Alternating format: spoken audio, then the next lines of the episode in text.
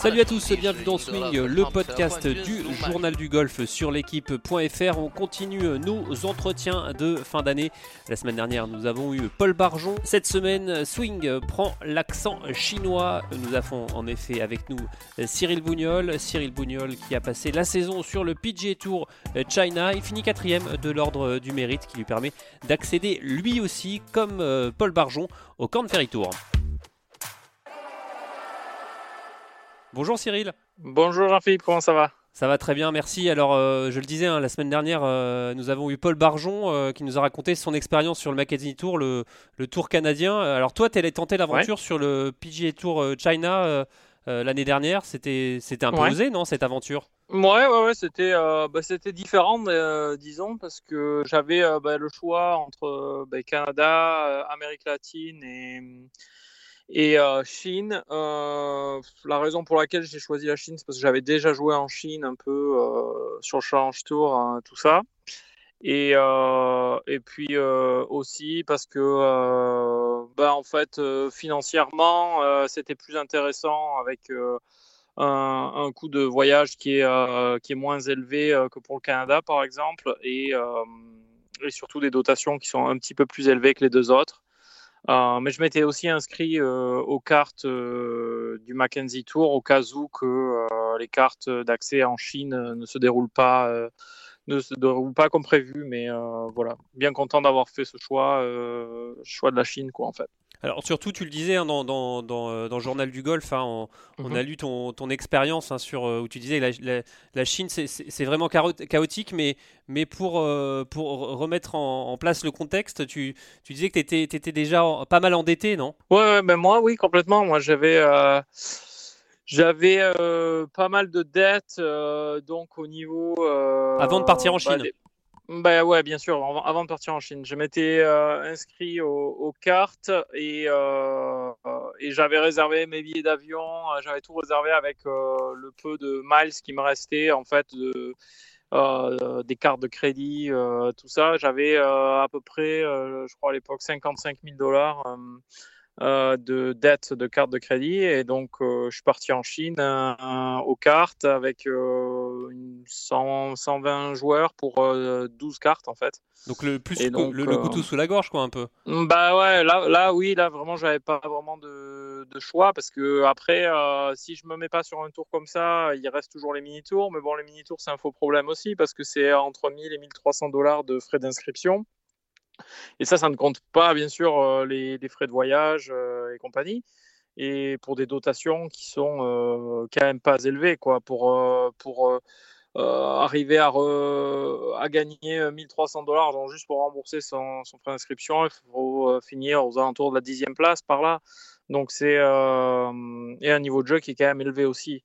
Euh, donc euh, là, oui, j'étais un peu dans une situation de, bah, de non-retour. Quoi. Il fallait vraiment euh, performer, il fallait avoir sa carte. Et puis derrière, derrière voilà, bien sûr, la carte, c'était bien d'avoir la carte, mais il n'y avait pas d'argent à gagner non plus. Donc donc c'était c'était tendu quoi, sur, sur le, la période carte et, début de saison hein.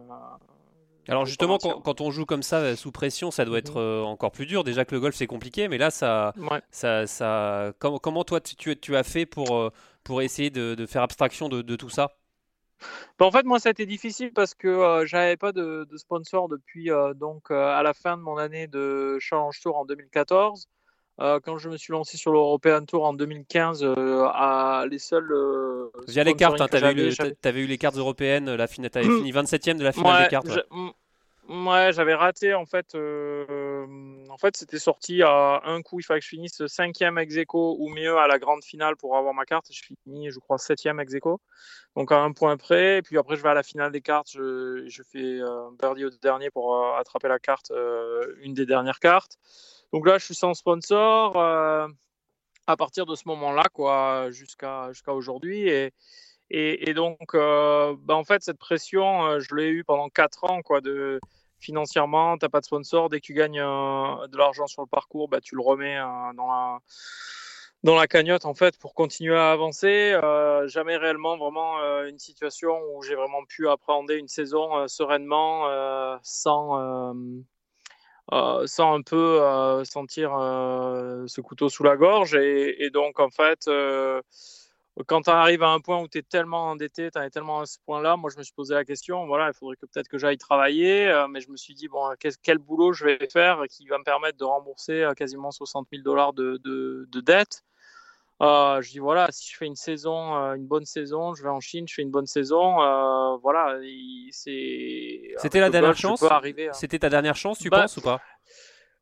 Honnêtement, euh, je vois pas comment j'aurais pu continuer à vraiment euh, continuer. Si je faisais euh, une saison en Chine pas terrible, voilà, tu te mets encore 25-30 000 de frais minimum. ça, c'est vraiment minimum. Donc voilà, j'avais plus de limite sur mes cartes de crédit, je pouvais plus en avoir. donc j'étais vraiment, ouais, j'étais au, bout de, ce mode de, de ce mode de fonctionnement. Et après, c'est toujours pareil. Hein, c'est comment lever des sponsors quand tu n'as pas de résultats. Et puis c'est toujours le, c'est un peu. Euh, c'est un cercle vicieux quoi. C'est ouais, c'est un, un, cercle vicieux et c'est pas évident de s'en sortir. Et en fait, je pense que euh, à un moment donné, euh, voilà, ben, en ayant ce, type de pression pendant 3-4 ans, je me suis dit bon maintenant voilà, ça sert à rien de toute façon quand tu es sur le parcours de, de stresser. à ce niveau-là, donc maintenant, voilà, il y aura toujours des distractions, quoi qu'il arrive dans une carrière. Euh, à certains moments, elles sont financières. À d'autres moments, bah, ce serait, euh, je sais pas, moi, euh, rentrer dans le top 50 mondial pour rentrer dans les majeurs. Il y, a toujours quelque chose. Même les, meilleurs joueurs au monde ont toujours des, pressions externes, telles qu'elles soient.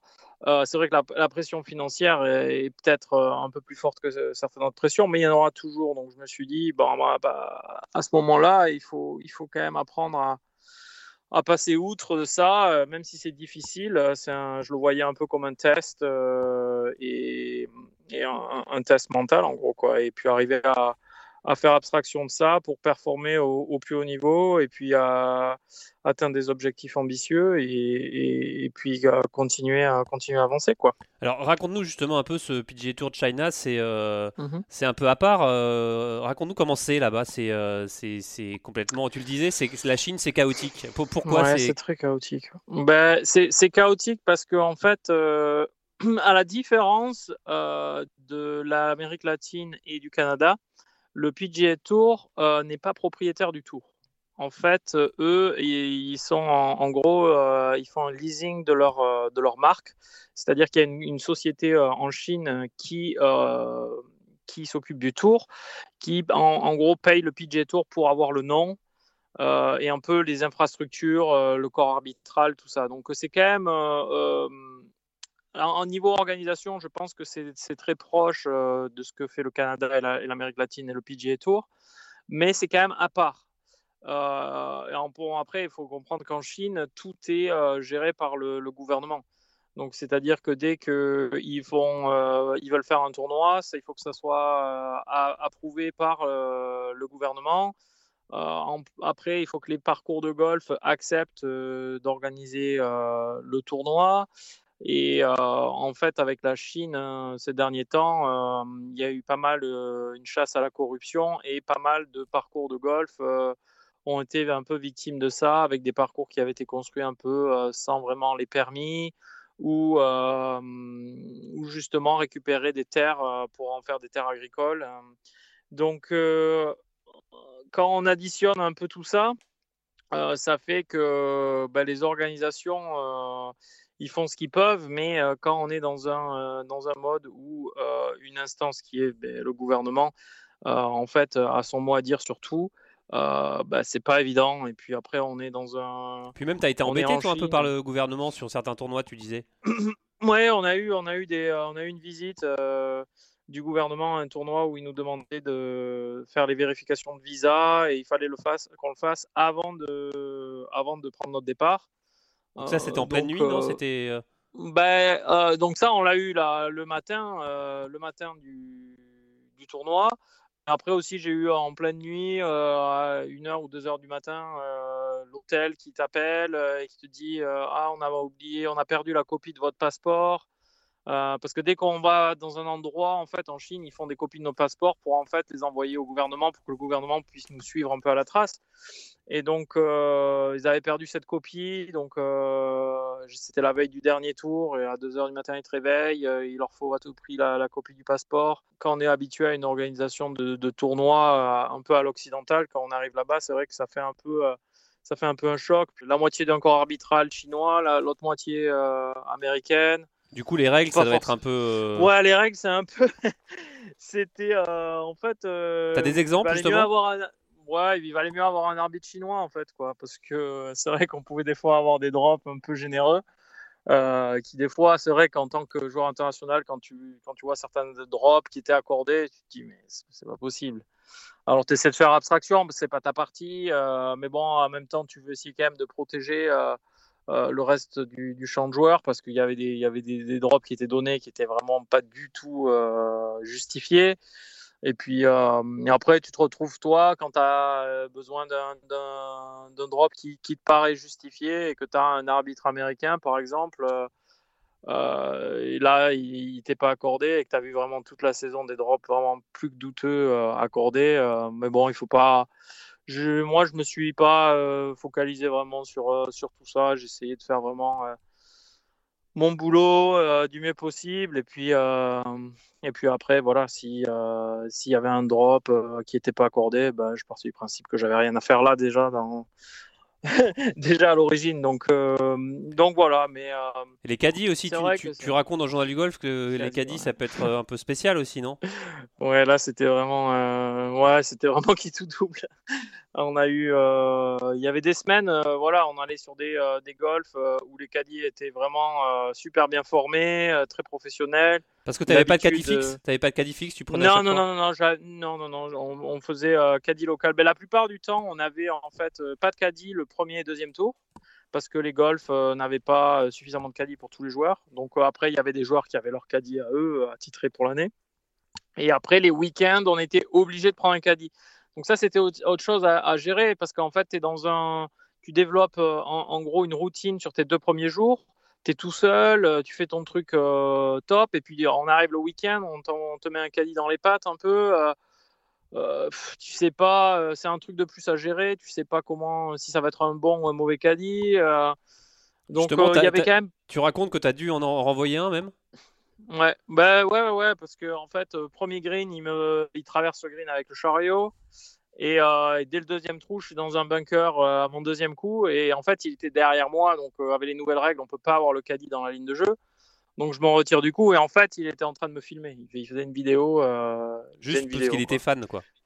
Juste parce que voilà, je pense que c'était la première fois ou l'une des premières fois qu'il cadayait pour peut-être un pro et que voilà, puis après il y a la barrière de la langue, donc moi j'essaie de lui expliquer, euh, et il comprend pas, donc du coup j'en parle à un arbitre qui me dit bon, on t'envoie, on t'envoie une autre cadette. Mais ce tournoi-là, j'étais pas le seul joueur. Euh, parce qu'en fait, ils étaient à court de caddie et ils ont pris euh, des jeunes euh, d'une université locale qui, qu'ils ont payé pour venir cadet, mais ils avaient aucune idée de ce qu'ils faisaient, les pauvres.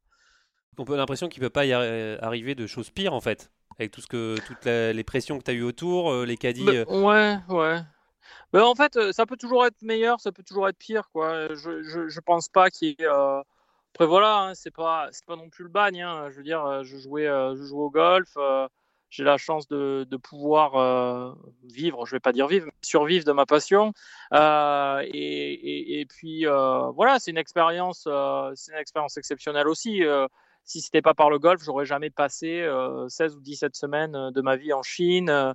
Euh, voilà, ça, ouvre les yeux sur certaines choses, euh, ça permet de comprendre à quel point on est chanceux sur d'autres, à quel point, euh, euh voilà, peut-être qu'on peut améliorer euh, certaines choses, parce que voilà, ils, font, il y, a du bien aussi, mais c'est vrai que en termes de distraction dans notre métier, je me dis qu'après une année en Chine comme ça, ah, ça va, les, téléphones peuvent sonner, les, gens peuvent crier, euh, c'est tout va bien. Ou bouger, ça, ça, ça, ça, va. De ce côté-là, je pense que euh, j'ai un peu tout vu, quoi.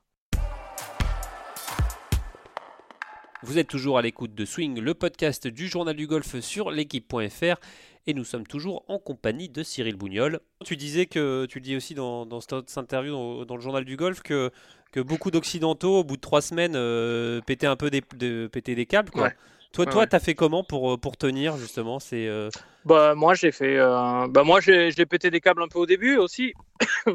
Excusez-moi, comme un peu comme tout le monde. Euh, et puis après, je me suis vraiment posé, euh, après mes, mes, trois premières semaines.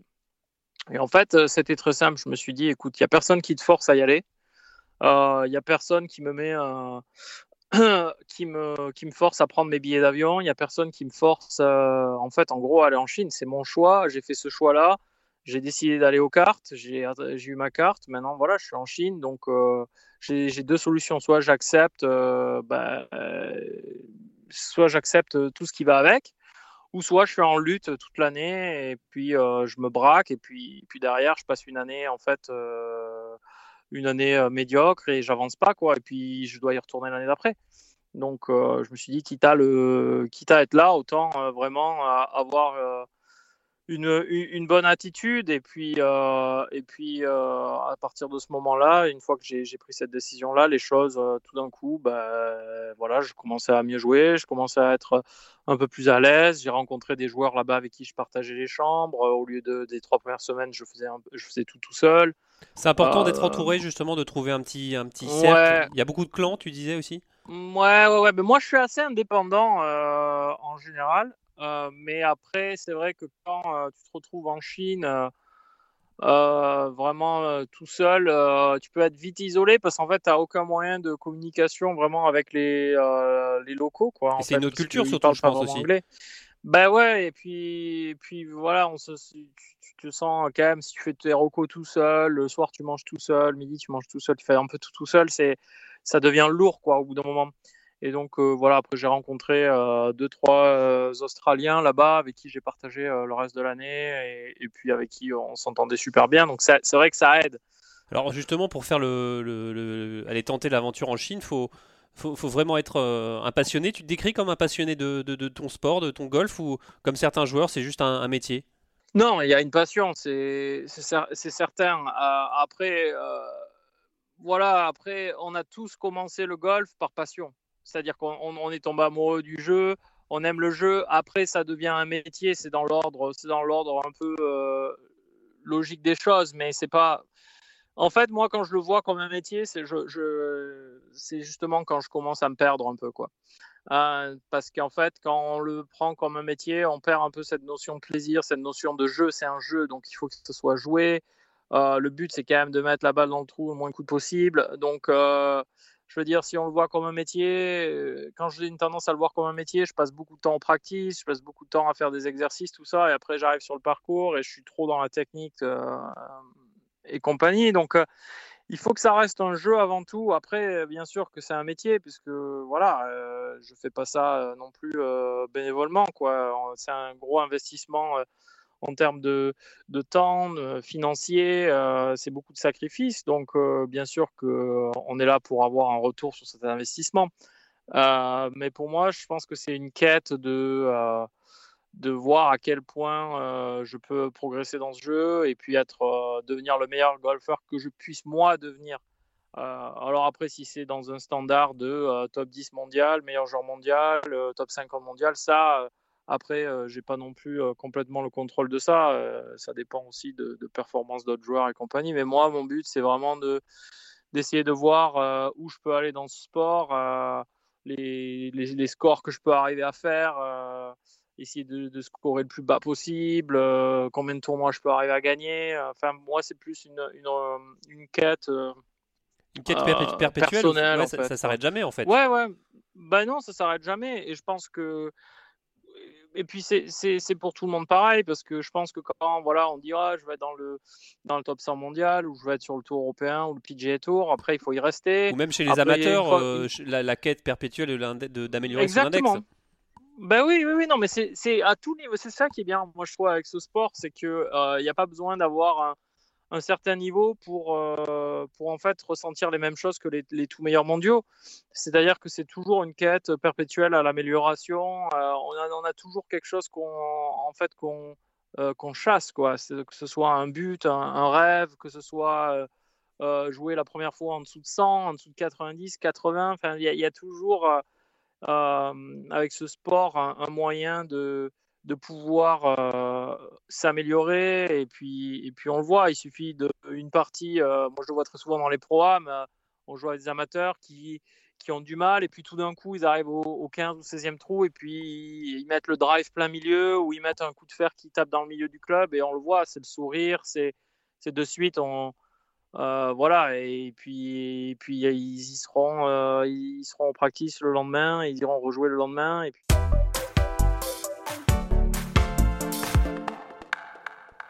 Vous êtes toujours à l'écoute de Swing, le podcast du journal du golf sur l'équipe.fr. Alors je vous propose de faire une pause hein, dans cet entretien avec Cyril Bougnol pour prendre des nouvelles de Gary Stahl. Euh, Gary que nous avons rencontré lors euh, des internationaux de France de double qui se déroulaient à La Réunion. On le rappelle, hein, Gary a passé euh, le cut de la finale des cartes européennes cette année qui lui permet d'avoir une catégorie pleine l'an prochain pour le Challenge Tour. Et c'était tout juste hein, pour Gary qui s'était retrouvé euh, sans catégorie de jeu à la fin de cette saison.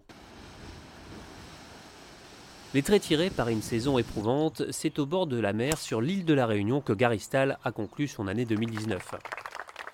Une saison assez terne pour le Français qui s'est sauvé de justesse en accrochant une catégorie Challenge Tour pour l'an prochain, un droit de jeu synonyme de soulagement. Ouais, je finis très bien, euh, je suis satisfait à 80% parce qu'évidemment, euh, J'aurais voulu remonter sur le tour par les cartes, mais ça a été tellement long, euh, saison, saison blanche, il ne s'est rien passé. Donc c'était déjà compliqué d'aller euh, au PQ2 et de faire un top 20 parce que j'en avais pas fait un de l'année. Et voilà, donc euh, après je passe le cut au PQ3, enfin que des histoires assez longues. je passe tout juste, mais, mais voilà, donc au final, ouais, assez satisfait de, remonter sur le, tour, enfin, sur le Challenge Tour, enfin avoir pleine KT l'année prochaine. Et voilà, bah, au moins, j'ai pas besoin de demander d'invite, je vais pouvoir jouer tranquille, faire mes tournois et puis euh, euh, relancer la machine. C'est une KT qui change tout au final Ouais, c'est une KT qui change tout parce que j'avais plus rien du tout. Donc euh, voilà, il y avait beaucoup de pression les dernières semaines. Et, donc voilà, donc quand même assez, satisfait. Vainqueur sur le Tour européen en 2015, à Abu Dhabi, cette victoire habite encore le Lyonnais qui se sert de ce succès pour tenter de rebondir. C'était quelque chose de, génial. Euh, maintenant, ça a, été, été écrit sur la coupe, mais euh, il, faut, il faut en tirer les, bonnes choses. Euh, et, voilà, je retravaille pas mal dessus. dernièrement, qu'est-ce qui a marché, qu'est-ce qui, faisait la différence. Et, maintenant, on peut tirer un bilan parce qu'il s'est passé 5 ans. Et, voilà, les, depuis, depuis Abu Dhabi, il ne s'est pas passé grand-chose. Euh, c'est beaucoup euh, déjà euh, jamais lâché, beaucoup d'entraînement, des sacrifices qui, font que bah, j'ai pas, pas trop fait ça dernièrement. Et j'ai compris que les sacrifices étaient tellement importants pour, pour remonter au niveau que je vais les faire et il n'y aura plus. voilà. Quoi qu'il en soit, fidèle à son surnom du Ragondin, Garistal ne lâche rien et semble se retrouver peu à peu. Le joueur de Villette Danton va en tout cas tout donner l'an prochain sur le Challenge Tour pour retrouver l'élite. Si je l'ai fait une fois, je peux le faire deux fois. Et voilà, après, c'est juste une question de confiance et reprendre le truc. Et, euh, par contre, je sais que si, un jour ça, retourne du bon côté, je sais ce qu'il faudra que je fasse pour, euh, rester là-haut et, euh, et plus faire les mêmes erreurs que, que j'ai faites. Allez, je vous propose de reprendre cet entretien avec Cyril Bougnol qui a terminé quatrième du PGA Tour China euh, l'an passé. Euh, une quatrième place qui lui permet d'accéder au Corn Ferry Tour, la deuxième division du circuit américain. Alors justement, pour revenir sur un peu sur ta, carrière d'avant, tu, disais tu étais monté sur le tour en, 2015. Euh, l'année ne se passe pas très bien. Tu, avec du recul, tu as, analysé ce qui, ce qui n'a pas été dans cette année-là? Sur le tour européen bah, plein d'erreurs, plein d'erreurs, euh, plein d'erreurs que je pensais que je n'allais pas faire, honnêtement, mais en fait, je pense que. Euh, Quel genre d'erreur Toujours plus. Bah, vouloir trop changer, en fait. Euh, c'est-à-dire que je me retrouve. voilà, j'avais quand même créé un peu un entourage et un, un peu mon, mon équipe ici aux États-Unis. Et puis je me retrouve en Europe un peu par, euh, par accident, euh, parce que j'avais fait finale euh, des cartes ici aux États-Unis en 2013 et finale en Europe. puis j'avais commencé la saison sur le Challenge Tour en fait en 2014 et ça s'était bien passé. Donc je m'étais dit, bah, je vais finir la saison ici. Puis après, je me retrouve sur le Tour européen. Donc en fait, je me trouvais un peu isolé, en gros. Parce que tu avais plus tes, tes, repères aux États-Unis. Exactement. Puis je vivais toujours aux États-Unis. Donc j'ai voulu essayer de, faire des changements dans mon jeu. J'ai voulu faire un peu adopter le mode de fonctionnement de d'autres joueurs en fait. C'est-à-dire que bah, voilà, j'allais sur les tournois, je voyais bah, que tout le monde faisait du sport, tout le monde allait à la faisait du physique. et en fait, j'arrivais sur les tournois et, j'avais l'impression d'avoir un, emploi du temps et que j'avais pas en fait une minute pour vraiment vraiment bien me préparer et puis, et puis me sentir même, euh, voilà, euh, c'est super, je suis là, je, vais jouer, je vais aller m'amuser, je m'amusais plus, quoi. C'était vraiment devenu un métier et c'était un mode de fonctionnement qui n'était pas le mien, euh, qui me correspondait pas. Et, et puis voilà, en fait, j'essayais trop de ressembler à des Rory McIlroy, faire un peu la même chose. Et en fait, je m'inventais en fait une, je m'inventais une vie, quoi. C'était pas, moi, c'était pas moi quoi. C'était pas, le bon mode de fonctionnement. Euh, au lieu de prendre l'approche de, bah voilà, euh, le, le, fait que je sois sur le tour européen à, à l'heure d'aujourd'hui, c'est le résultat de mois et d'années d'un mode de fonctionnement qui commence à payer en fait. Et au lieu de le voir comme ça, je l'ai vu comme, euh, bah voilà, tu as une opportunité, euh, faut pas la gâcher. Et donc du coup, il faut que tu changes ça, il faut que tu deviennes meilleur à ceci, meilleur à cela. Et en fait, je l'ai fait un peu, euh, un peu à l'envers. Et, donc, euh, ça n'a pas été facile de s'en remettre. Je vais pas le cacher parce que bon, ça n'a pas été facile de s'en remettre mentalement. Ça a été un regret euh, justement de pas d'avoir réussi en Europe? Ben en fait, c'était c'est pas vraiment c'est pas réellement où je voulais jouer, mais je le voyais quand même en fait comme une avenue peut-être pour, repartir sur les États-Unis si ça se passait bien parce que j'ai des copains qui le font. Andrea Pavan, qui habite à côté de chez moi, euh, qui l'a fait. Voilà, c'est pas un échec. Euh, si on regarde bien sûr euh, la monnaie liste où j'ai fini, on se dit, oh, c'est pas bon. Mais c'était plus un échec en fait, parce que j'ai trouvé que je m'étais fait un peu avoir. J'avais fait des erreurs que je pensais que je n'allais pas faire. Mais, mais comme je dis, voilà, j'ai énormément appris sur moi-même, euh, puis sur un peu aussi euh, voilà, les, les, tours, comment ça fonctionne, euh, tout ce qui est agent, tout ce qui est équipementier, tout ça. Enfin, on, a, on apprend, on apprend. Et donc maintenant, tu, maintenant le Cyril Bougnol de 2019, tu travailles avec qui maintenant? C'est quoi le, le, staff que tu as derrière toi? C'est Moi, je travaille avec, donc avec Cameron McCormick depuis depuis 2017. Euh, donc euh, voilà, on, travaille ensemble. Euh, après, après je, je bosse. j'ai un prépa, prépa mental aussi ici aux États-Unis. C'est important ça, la, préparation mentale, c'est clé selon toi? Oui, bah pour moi c'est pour moi c'est c'est pour moi je pense que c'est 80%. Bon, bien sûr, il faut savoir où la balle va partir parce qu'on peut avoir le meilleur mental au monde euh, si on ne sait pas si, si, si on n'a pas le contrôle, un peu un minimum de contrôle de sa balle et, de, sa, de sa phase de club. Je veux dire, euh, c'est pour ça que je ne vais pas dire que c'est 100% le mental, mais euh, à partir d'un certain niveau, au niveau où l'on est, voilà, il a la, la, capacité de taper un coup de golf, de rentrer un putt, on l'a.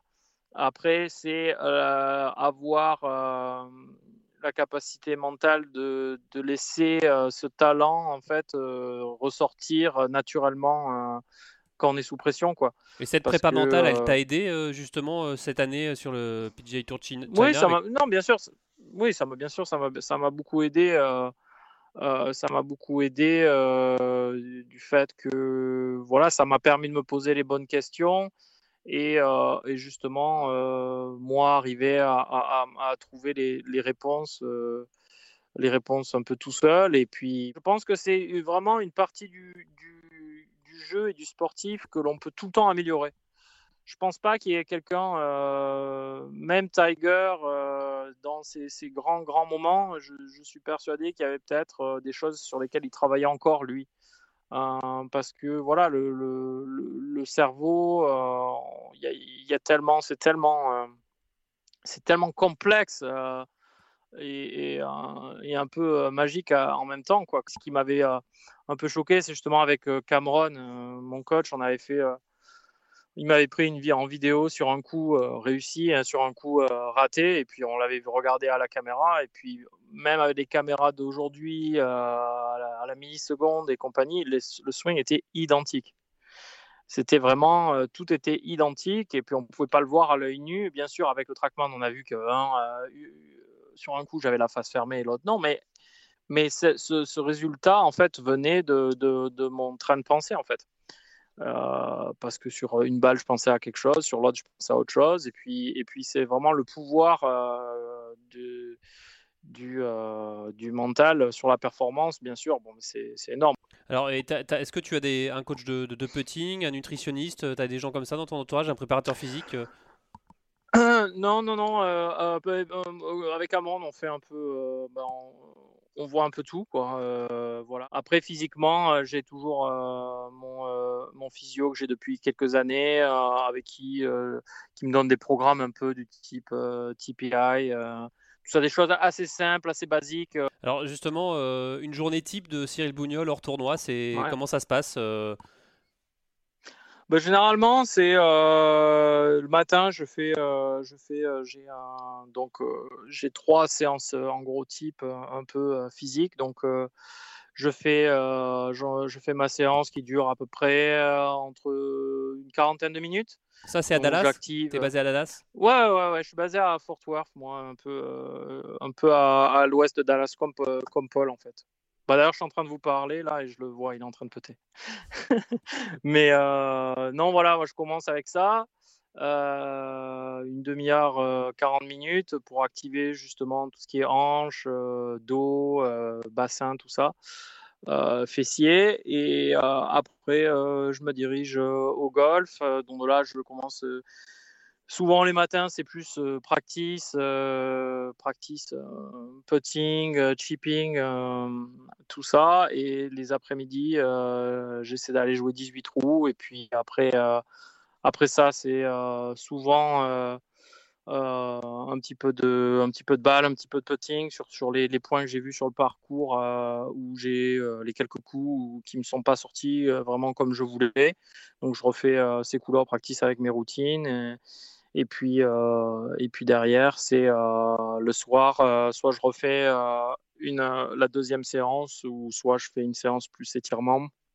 Et, et voilà, au lit, et puis on recommence le lendemain. Quoi. Tu t'arrêtes jamais? Complètement? J'ai ouais, du mal. Ça, c'est quelque chose sur lequel je travaille un peu là. J'ai du mal à, à, déconnecter un peu du golf. je suis quelqu'un qui, voilà, perfectionniste de, de, façon un peu. Bah, je pense qu'on est un peu. Tout sportif de haut niveau, je pense, c'est un, un, un, peu une personnalité obsessive. Un peu toqué, tu dirais? Bah non, je pense que j'ai cette obsession en fait de, de vouloir progresser, de vouloir être meilleur, de vouloir. Donc très souvent, ça, ça un peu, ça prend trop de place. Hein, ça prend trop de place. Ça, ça prend la place sur la vie, la vie de famille. Ça prend de la place ça préoccupe beaucoup quoi l'esprit. Donc moi, j'essaie de faire justement un travail où j'apprends un peu à déconnecter un petit peu du golf, avoir au moins une journée dans la semaine où, je vais vais pas au golf.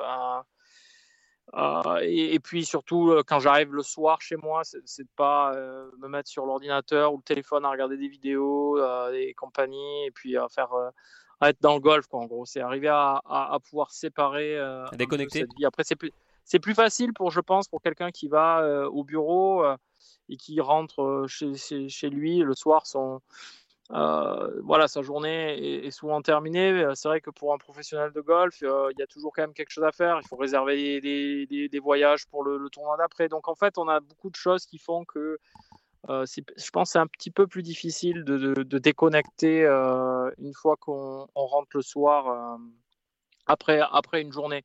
et puis après, on le voit, hein, même les amateurs doivent le ressentir. C'est vrai que quand on a une journée où on joue bien, bah voilà, c'est sûr que c'est c'est plus on est un peu plus on est un peu plus détendu un peu plus jovial après c'est sûr que quand on a des journées même d'entraînement difficiles parce que c'est vrai que les, journées d'entraînement sont, sont pas tout le temps sont pas tout le temps drôles c'est sûr que c'est dans ces moments-là où justement c'est un travail mental. Il faut arriver à trouver cette, cette rigueur de ne de, pas, de pas se laisser un peu dévorer par cette passion. Quoi. Alors justement, on va parler un peu d'actu. Est-ce que je suppose que tu as, as, mmh suivi un peu le...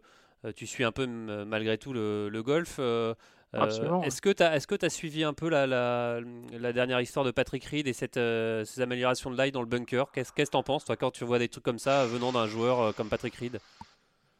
Ouais, c'est. Ouais, Après, moi, j'essaye de, de, rester objectif et de pas vraiment trop juger d'autres joueurs parce que. parce que voilà, enfin, mon avis, il sert pas à grand chose d'une et, de deux. Bon c'est vrai que bon il avait quand il a quand même un peu une réputation euh, avant avant cet incident il avait quand même un peu une réputation euh, euh, d'avoir tendance à, faire des choses comme ça après, bon, voilà, quand on voit la vidéo, c'est clair et net, il n'y a, pas de, pas de doute, quoi. Il n'y a pas de doute que c'est. Euh... Puis, c'est pas la première fois qu'il le fait sur ce tournoi. Il y avait une image aussi en 2015 où il fait exactement la même chose dans, dans le bunker, euh, un bunker euh, comme ça, qui n'est pas un bunker, enfin, une waste area. Donc, oui, c'est difficile. Après, on n'est pas dans la tête du joueur. Est-ce que c'est volontaire? Est-ce que c'est involontaire? On joue un jeu où on donne toujours le, le bénéfice du doute aux, aux joueurs. Donc, euh, en gros, bah, moi, c'est ce que je, je, vais dire. Mais bon, après, si. Honnêtement, c'est vrai que c'est assez flagrant euh, ce qui se passe. Et puis, il fait pas. Je pense que derrière, il fait vraiment pas le. Enfin, son attitude et, et, ce qu'il ce dit aux médias n'aide pas vraiment sa cause. Quoi. Donc, euh, je pense qu'il lui lui faudrait un agent qui soit euh, qui l'aide. Euh, je pense qu'il va avoir une année 2020 un peu difficile. D'ailleurs, on a vu hein, dès la présidente Cup, il s'est fait un peu euh, invectiver par les. Ouais, mais après, après, je pense que, que, je pense que comme c'est une habitude un peu chez lui d'être comme ça, je pense que c'est quelqu'un qui n'a pas trop de scrupules et donc c'est pour ça ça le. On l'a vu hein, dans le match du dimanche où, où il est si, si up assez vite. je pense que c'est un il mec. se nourrit de ça, tu penses? Je pense qu'il se nourrit de ça et je pense qu'il a fait ça en toute impunité pendant des années et que. Euh, enfin voilà, je pense que moralement, il n'a pas trop de, il n'a pas trop de peut-être de, scrupules. De, de, scrupules et puis, et puis voilà, je, je connais pas le joueur personnellement, moi, donc après c'est difficile de, de, de, juger, mais après euh, voilà, c'est vrai que c'est pas, je suis pas un grand fan quoi. Euh, justement, la, saison de Tiger Woods, euh, je pense que ça t'inspire quoi? C'est euh, pour toi, bah. c'est fabuleux. Ça a été un, c'est un modèle toujours Tiger? Pour vous? Ah ouais, bah absolument. Pour moi, pour moi, pour moi, c'est le seul joueur qui me fait allumer ma télé. après, c'est pas pas de, j'enlève rien au Rory McIlroy et compagnie. Après Rory, je pense que c'est peut-être le deuxième joueur qui me fait allumer ma télé.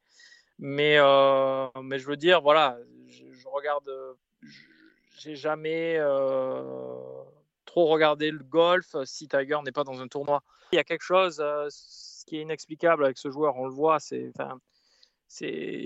moi j'allume la télé, je, on voit McIlroy, il, il, peut dominer des tournois, il peut gagner des tournois à 7-8 coups.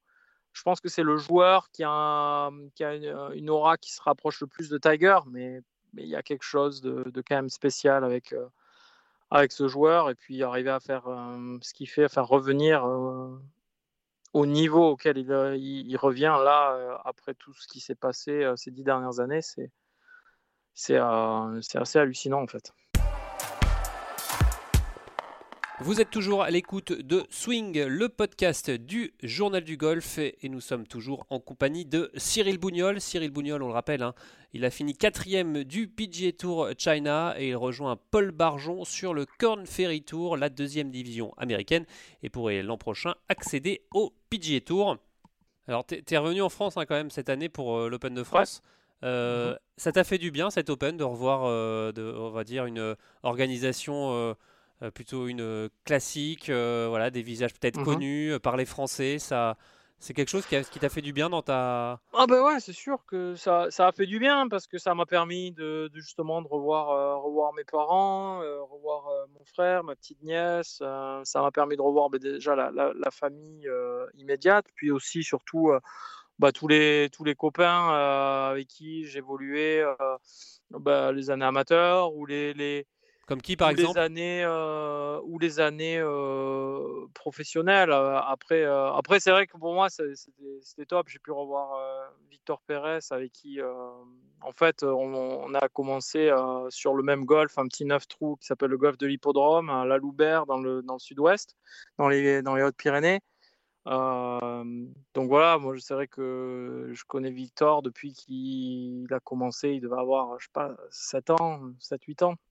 Et quel, le voir. Euh, quel regard tu portes justement sur, ouais, sur, sa, sur, sa, sur son année là, qui est son bah, ascension super.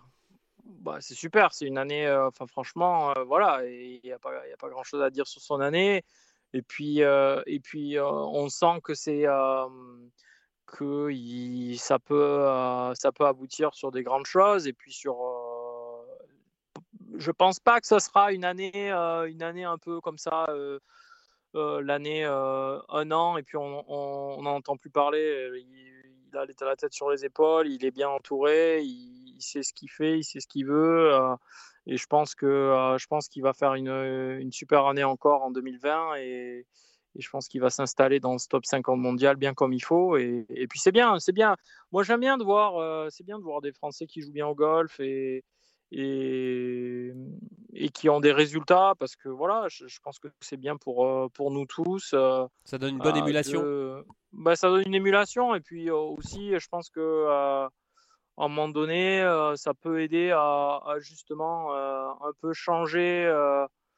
un peu peut-être changer l'idée du public français sur le haut niveau et, et, de réaliser que voilà, on a des joueurs qui l'ont le niveau, on le sait. Après, il faut, il faut justement qu'il euh, y ait des saisons comme ça pour, euh, pour capitaliser un petit peu sur, euh, sur ça et puis, et puis créer un engouement peut-être aussi un peu plus fort. sur le golf, le golf en France. Après, je ne dis pas que c'est la responsabilité des joueurs professionnels de, mais c'est vrai que, que, quand il y a des résultats, c'est sûr que c'est plus facile euh, pour des gens de se rallier derrière euh, certains joueurs et puis les suivre euh, et s'investir un peu plus dans, le, dans, dans la réussite de ces joueurs et l'évolution de ces joueurs, que ce soit financièrement, que ce soit moralement, que ce soit à tous ces niveaux-là. quoi. Alors toi justement l'an prochain, comme Paul Barjon, mmh tu seras du coup sur le Corn Ferry Tour. Tu as fini quatrième du PGA Tour China. Euh, mhm. Du coup, euh, ça se passe comment pour, pour toi l'année prochaine? T'as pas une catégorie pleine, c'est ça? Comment ça, se, ça va se passer? ben Moi, en fait, j'ai pas de, j'ai pas de, j'ai pas de, euh, de guaranteed start. Donc, ça veut dire en gros que j'ai pas, moi, je sais pas, comme Paul, lui, en ayant gagné, il sait qu'il peut rentrer dans tous les tournois.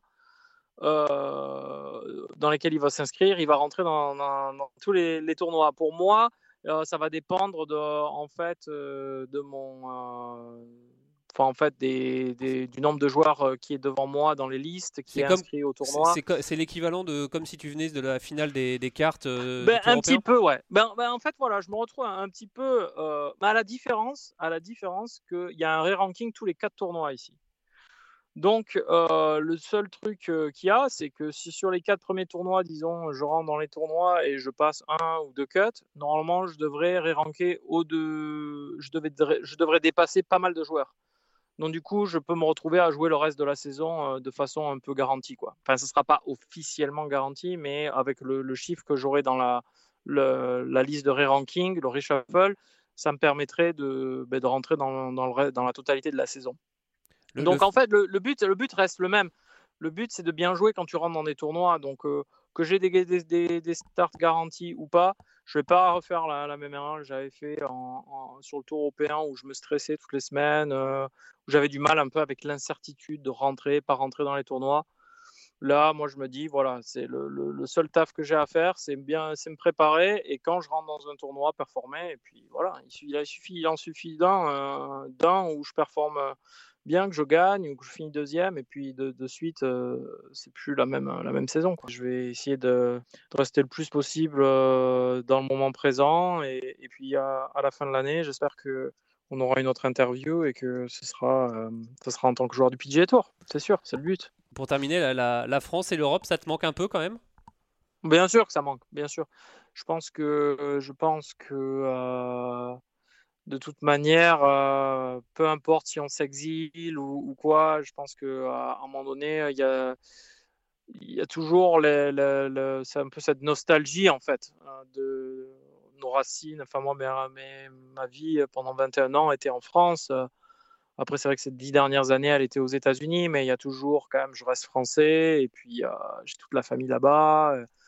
Et puis voilà, il y a, quand même euh, c'est on, vit c'est dommage parce que je, suis un petit peu aussi l'actualité du pays tout ça et c'est vrai que ça fait ça fait un peu mal au cœur de voir qu'il y a quand même beaucoup de gens qui qui sont mécontents dans, dans, ce pays qui, qui, qui souffrent et tout ça alors qu'on a un pays mais quand même qui est merveilleux quoi. On a un pays qui est merveilleux surtout quand on voyage un peu le monde c'est là qu'on s'en rend compte quoi que vraiment on a on a quand même une culture un héritage et même un pays qui, euh, qui est magnifique. Et puis, c'est vrai que, que voilà, il y a, y a, beaucoup de gens qui sont quand même pas très heureux, euh, pas très heureux en France. Mais euh, ben voilà, c'est sûr que c'est un pays qui me manque. C'est un pays qui me manque. Mais pour ce que je fais à ce moment de, de ma vie, c'est vrai que les États-Unis, c'est difficile à battre. Quoi. Le golf est, est quand même un, sport très populaire ici en termes d'infrastructure et de et d'engouement derrière le golf. C'est vrai que c'est vrai que les États-Unis, ça reste quand même la, mecque de ce sport. Quoi. Ça marche. Eh bien, écoute, merci beaucoup, Siri, d'avoir pris cette, cette, heure avec nous. C'était très intéressant. Et, ouais, et puis, on te souhaite plein de bonnes choses pour, pour 2020. Allez, ben merci, euh, merci à tous et, puis à, bientôt j'espère. À plus tard. Allez, ciao ciao. C'est la fin de cette émission, merci de l'avoir suivi et nous on se retrouve l'année prochaine. Salut